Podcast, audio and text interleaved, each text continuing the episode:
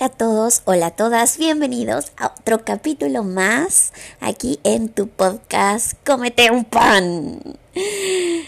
¿Por qué le puse así? Sigo preguntándomelo. Ok, eh, sé que la vez pasada les había comentado que en este capítulo íbamos a hablar de las técnicas para superar y pues sanar tu corazón roto.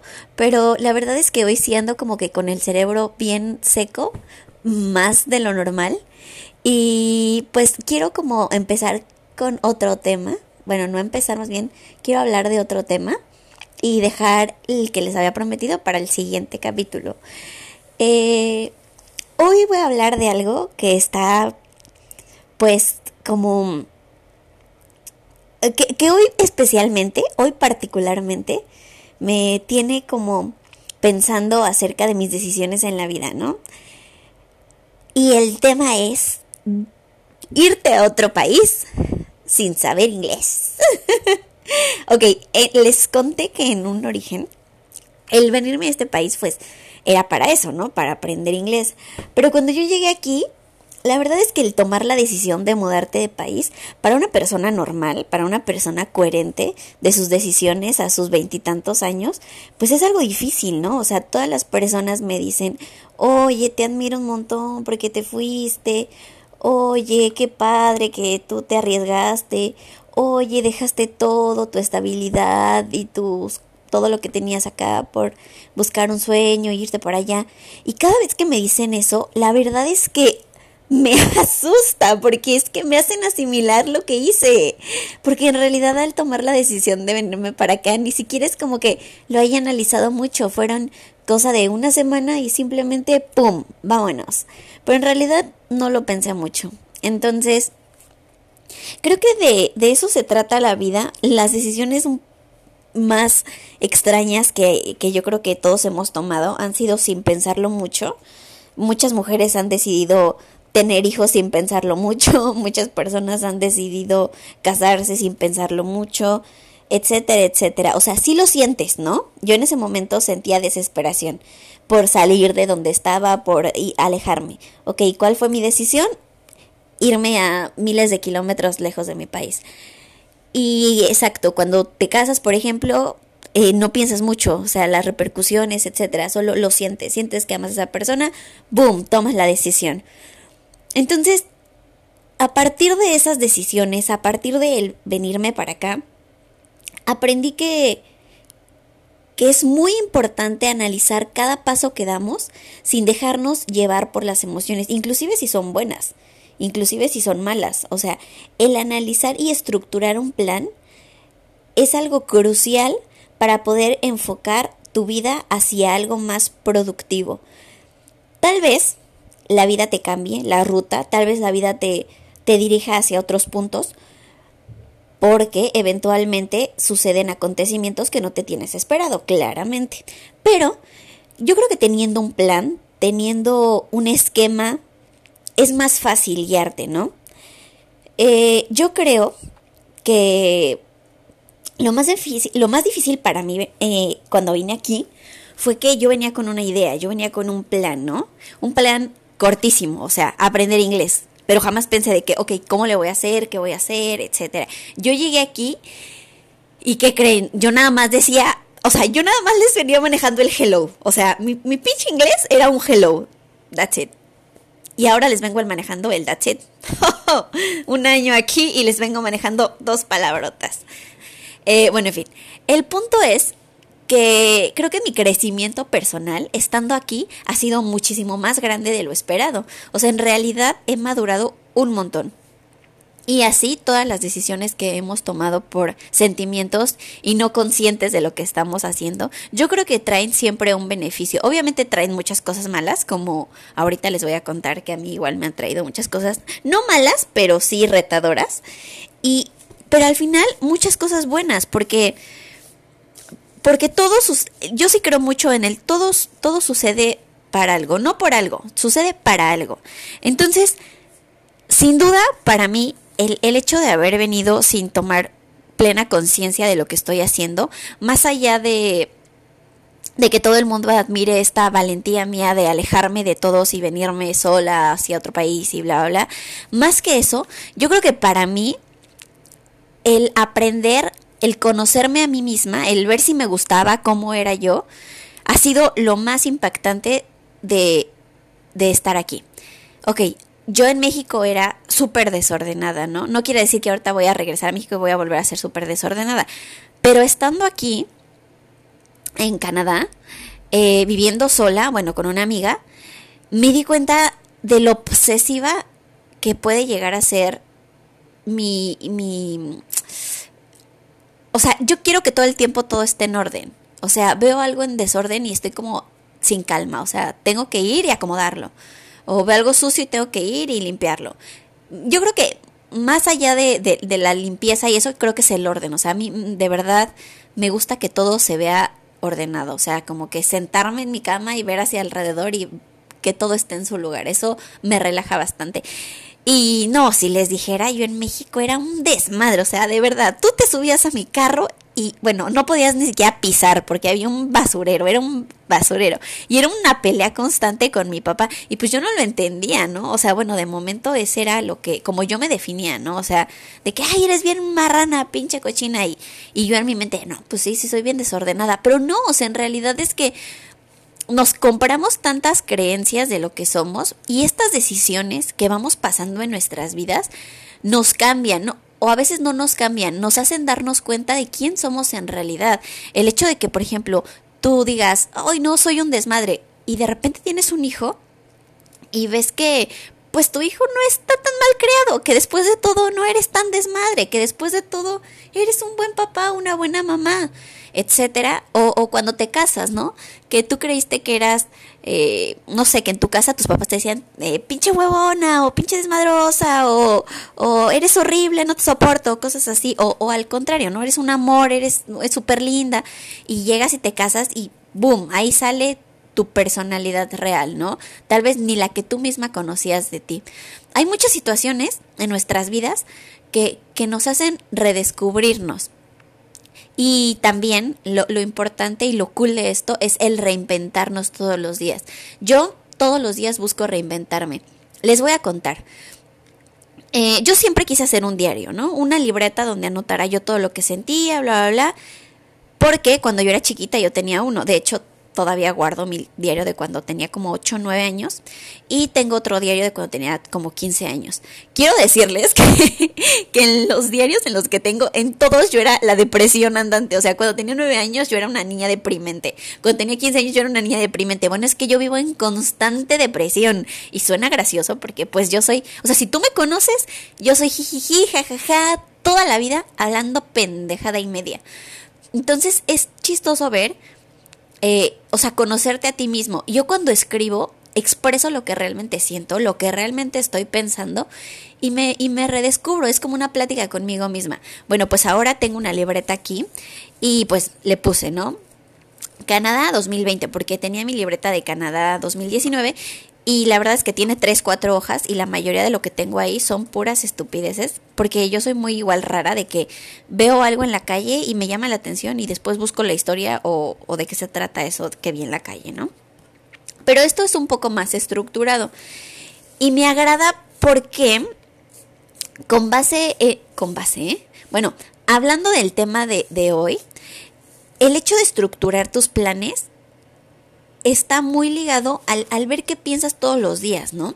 Al ver que tal vez en una semana estás triste, en tres días estás feliz, pero redactar cuál en realidad es tu esencia, cuál en realidad son tus planes. Entonces eso te ayuda mucho a que tomes decisiones conscientes, aunque hagas un plan consciente de lo que quieres hacer, tal vez sin llevarte tanto por tus emociones momentáneas, sino más por tu, re, eh, por tu realidad por tu realidad cuando estás bien, cuando te sientes estable contigo misma y bla, bla, bla.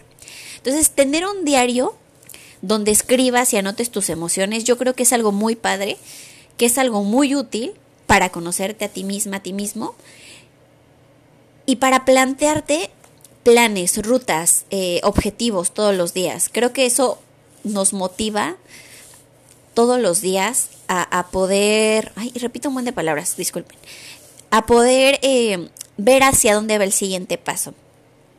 Y les decía, yo cuando vine hacia acá, yo no tenía ni idea, o sea, yo creo que mi mayor conocimiento aquí, más allá de aprender inglés, ha sido el conocerme a mí misma, qué cosas me gustan de mí, qué cosas no me gustan de mí.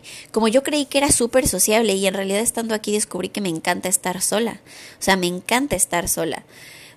Y em, les digo, eh, creo, que, creo que lo más difícil es conocernos a nosotros mismos porque descubres qué te gusta de ti y qué no te gusta. Y lo más emocionante también es el hecho de que, ok, no me gusta, ¿cómo lo cambio? Entonces, pues yo sí te recomiendo total y plenamente que hagas un diario de tus emociones en la noche o en el día o en la tarde. A mí me lo habían recomendado en el día, pero la verdad es que en la mañana amanezco como un Bill zombie, toda así en la baba. Y como que trato de buscar a qué hora me siento más, más despierta, más real. Me ha ayudado mucho. Entonces es como una, un consejo que, que yo te doy. Este, ¿qué otra cosa? Ah, las personas que me dicen, oye, es que te admiro un montón por haber hecho eso. Amigas y amigos, no manchen, yo los admiro por el punto de sus vidas en el que están. Tengo amigos donde que están trabajando porque como les dije, yo estudio arquitectura, entonces tengo amigos que están trabajando en constructoras, etcétera. Amigos, yo los admiro porque yo cero que soy responsable para quedarme en un puesto de trabajo por más de meses, o sea, de verdad, soy como un alma demasiado libre que quiero ir emigrando. Entonces, de verdad admiro su responsabilidad para no cagarla y no salir corriendo. Yo así soy, yo la cago y es como de, mm, ¿saben qué? Mm, bye, ¿no? O sea, soy muy cobarde, soy muy cobarde y yo yo de todos lados. Eh, por ejemplo, mis amigas que tienen bebés y me dicen, ay, no, te admiro de ser súper padre. Amigas, yo las admiro despertarse todos los días y y ser valientes y de por sí, por ejemplo, el hecho de ya tener que ser fuerte y, guiar a otra persona, de verdad es admirable. A otra persona a la que adoro y quiero muchísimo es que me dice, te admiro un montón por enfrentarte a esas cosas y bla, bla. No, hombre, y la persona que me lo dice de verdad es una persona totalmente admirable que ha pasado por cosas de salud muy fuertes, a la que quiero muchísimo, es, es mi tía. Y, al final, todas esas personas que me admiran no, no saben de verdad que yo las admiro muchísimo más. Y de verdad, en, en lo que yo hago no hay nada como, como valioso, como admirable, porque en realidad no tengo noción de lo que estoy haciendo. En realidad ando por la vida y pajareándole. Quisiera decir que sí, quisiera tener una postura un poco más madura y soñadora. O sea, yo soy muy soñadora, sí, tengo metas muy grandes, muy grandes en la vida. Pero en realidad es que como que, como que yo voy pendejeando así como de, oh sí, lucharé por ese sueño, pero en realidad es que no tengo una estrategia inteligente de cómo hacerlo. O sea, solo es como de, ok, eso se ve difícil, se ve que si eso es difícil, eso a huevo que me va a ayudar para conseguir mi meta, porque pues está cabrón, o sea, si está cabrón, es que, es que sirves, que sirves, que eso está, eso está funcional. Así soy yo. Pues porque no tengo una estrategia y apenas estoy planteándome, aprendiendo a crear planes y rutas y metas. Entonces, creo que si tú tienes un plan ahorita y, cuando estás triste lo cambias, cuando estás feliz lo cambias, te digo, escribe, platica contigo misma cuando estés solo, Aprende a estar solo. Otra cosa que igual he aprendido aquí y que aprendí de mi soledad fue a ya no escuchar tanta música. O sea, o escuchar música pero sin letra. Este, ahora me dedico más a escuchar podcasts de historia, de, de, de, todo, o sea, de todo. ¿Por qué? Porque pasamos demasiado tiempo de nuestra vida pendejeando en otras cosas, celular, Facebook, Instagram, bla, bla, bla. Lo digo porque de verdad yo paso un montón de horas este, desperdiciando mi vida en esas cosas. Y ahora digo, ok, ¿sabes qué? Pues hay que invertirle un poco más a, a esta, a esta parte del conocimiento, ¿no? Igual ha sido algo muy padre, que son dos cosas chiquitas que he cambiado en mi vida y que me han servido un montón, que me siento una persona totalmente distinto. Uno, escribir. Dos, escuchar podcast en lugar de estar pendejeando con música de, de reggaetón, banda y esas cosas. Obviamente para todo hay momento, ¿no? O sea, si estoy entrenando, yo quiero escuchar acá un perreo intenso que me dé todo el flow del mundo para, para sentir que soy Jean Selter, ¿no? O como se pronuncia su nombre de esa morra. Pero, eh, pues cuando estoy tranquila, prefiero, prefiero prestar atención a otras cosas como más importantes. Otra cosa, este, es que, eh, que últimamente en estos días también quiero, quiero hacerme asimilar, es tener paciencia y fe. Y más allá de la religión, es tener fe, fe, tenerme fe a mí misma, a lo que quiero hacer, a dónde voy, y, y eso mismo te lo digo a ti. Confía en ti, confía en tus instintos, y cuando tengas una meta, eh, ponte una meta súper alta, algo que creas técnicamente imposible. O sea, creo que eso hace la diferencia, hace emocionante las cosas. Porque todo el mundo me dice que, que el hecho de venir aquí es súper cañón y bla, bla. Y estando aquí me creé unas metas así medias voladas que el 80% del tiempo yo digo, es que, es que sí está como que un poquito imposible que yo logre eso pero creo que es lo que le da sentido a mis días. O sea, es lo que me hace decir, bueno, ya chingue su madre, este día está culero, pero pues, sé que quiero esto y, pues va a costar trabajo. Y si este día, este día está muy culero, es porque lo que sigue va a estar muy chingón. Y probablemente no suceda, porque así es la vida. La vida a veces es muy chingón, a veces es muy culera y a veces es lo que le sigue de culera. Y no está mal, o sea, al final no es como de, oh, qué injusta, o sea, qué injusta la vida, ¿por qué me pasa esto si le echo ganas? Pues así es, amigo, o sea, Así es, ah, no, no todo es justicia, no todo, pero el punto es nuestra actitud hacia esas circunstancias. Entonces te digo, creo que, que, plantearnos nuestros planes eh, nos va a ayudar mucho a tener la fuerza todos los días para que cuando la vida nos esté jodiendo, tengamos el valor de enfrentarla. Ok, no sé, este podcast fue como que... solamente para relajarme mis chakras el día de hoy. Porque con esta madre del coronavirus me estoy cagando de miedo. Entonces, pues necesitaba relajarme de algún modo. Y como estoy aquí con mi diariecito, querido diario, eh, pues, pues quise grabarles este podcast, decirles que, amigo, no estás tan jodido como crees. Y aunque hay una morra en otro país que tú crees que le está yendo súper chingón, te prometo que todos estamos igual de jodidos. El punto es que le pongas mucha actitud a lo que estás haciendo en este momento. Si te estás rascando el ombligo en tu sillón en este momento, de verdad respira y disfrútalo porque no va a ser para siempre. Si estás en este momento salvando el mundo de el colapso económico o si estás ayudando comunidades indígenas o si estás descubriendo una nueva vacuna o si simplemente te estás comiendo unos chetos enfrente de la tele, disfrútalo. Este momento no se va a volver a repetir. No vas a estar tan jodido como ahorita, vas a estar tal vez más jodido, menos jodido, más exitoso, menos exitoso. Así que disfruta este respiro, porque hay muchas personas que están muriendo de coronavirus. Oye, en serio, en verdad, disfruta tu momento, disfruta lo que estás haciendo.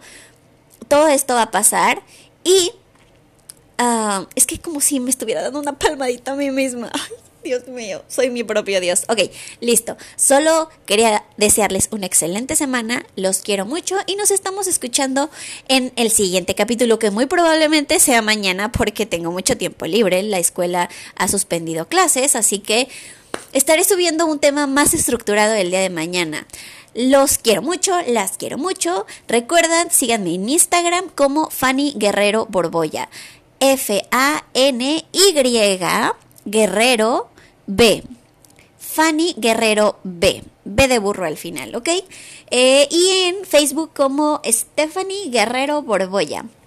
Los quiero mucho y pues espero sus comentarios en mi Instagram. Si quieren sugerir algún tema, mentarme la madre o decirme Fanny repites muchas palabras o dices muchas groserías, todos los comentarios son bienvenidos. Adiós.